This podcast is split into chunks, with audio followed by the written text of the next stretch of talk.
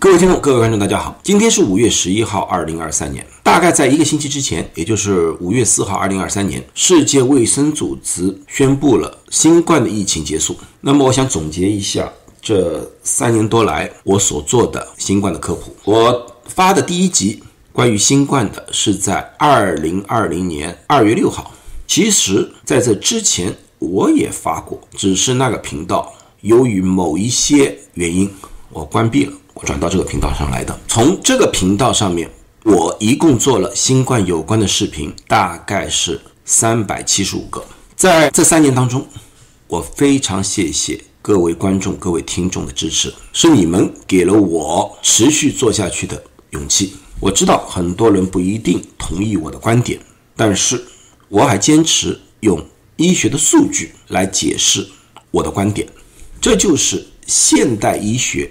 循证医学的一个基础，你们哪怕不相信我所说的话，这个没有任何问题。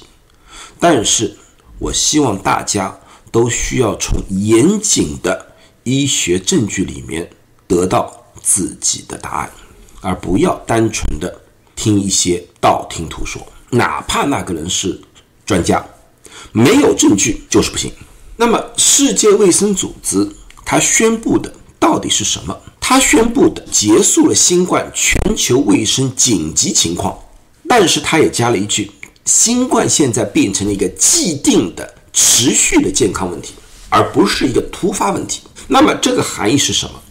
含义就是新冠将在我们的周围持续的存在，但是我们对于新冠已经有了足够的了解，所以说它已经不是一个不受我们控制的。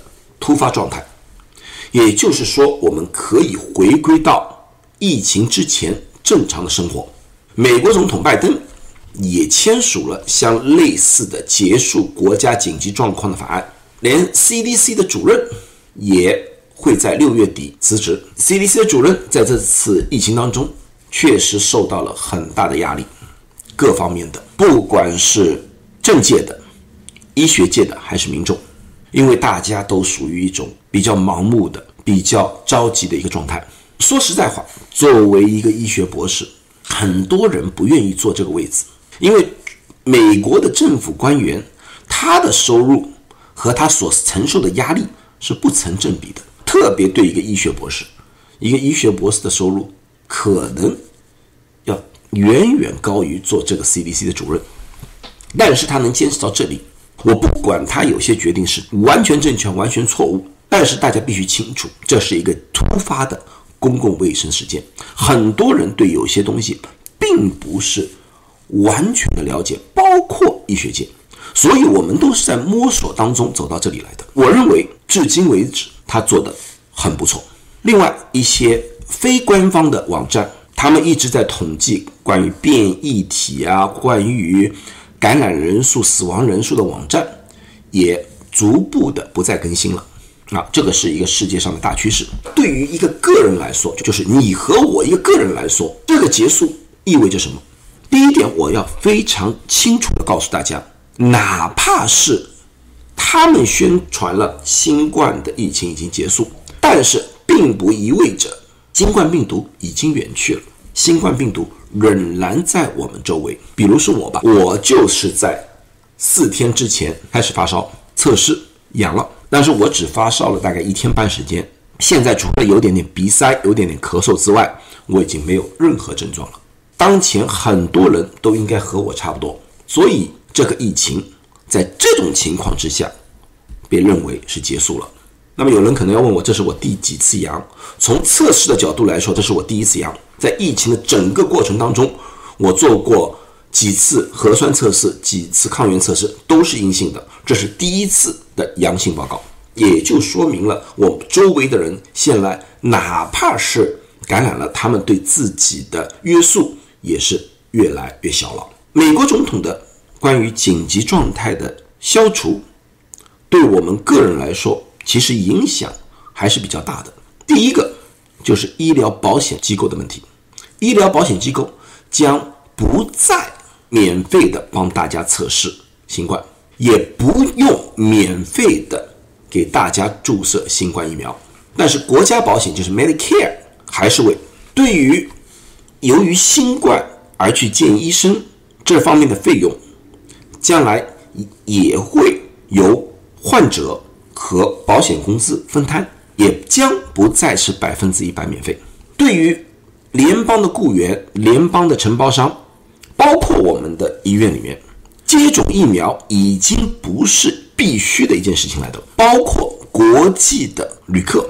也就是说，从中国来美国也不必出示疫苗注射证，而各地方的卫生部门也不再需要向 CDC 汇报新冠的数据，就是有多少人感染，有多少人死亡。也就是说，对于新冠的跟踪也基本上结束。所以从现在开始，我也无法用 CDC 的数据和大家说明当前的疫情情况，因为这个数据将。不再完全。最后，我想告诉大家的是，从我个人的情况来看，大家都有可能还是会被新冠给感染。但是，由于现在的新的变异体以及我们对于新冠的了解，对它的担心会越来越少。但是，新冠对于某些人群的危害将持续存在。这个有点像和流感差不多的一个情况了，也就是有些人所说的新冠流感化。所以我还是希望大家。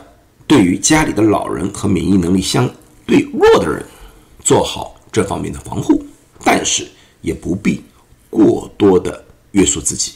在我们的生命当中，会遇到很多的困难，也会遇到很多的威胁。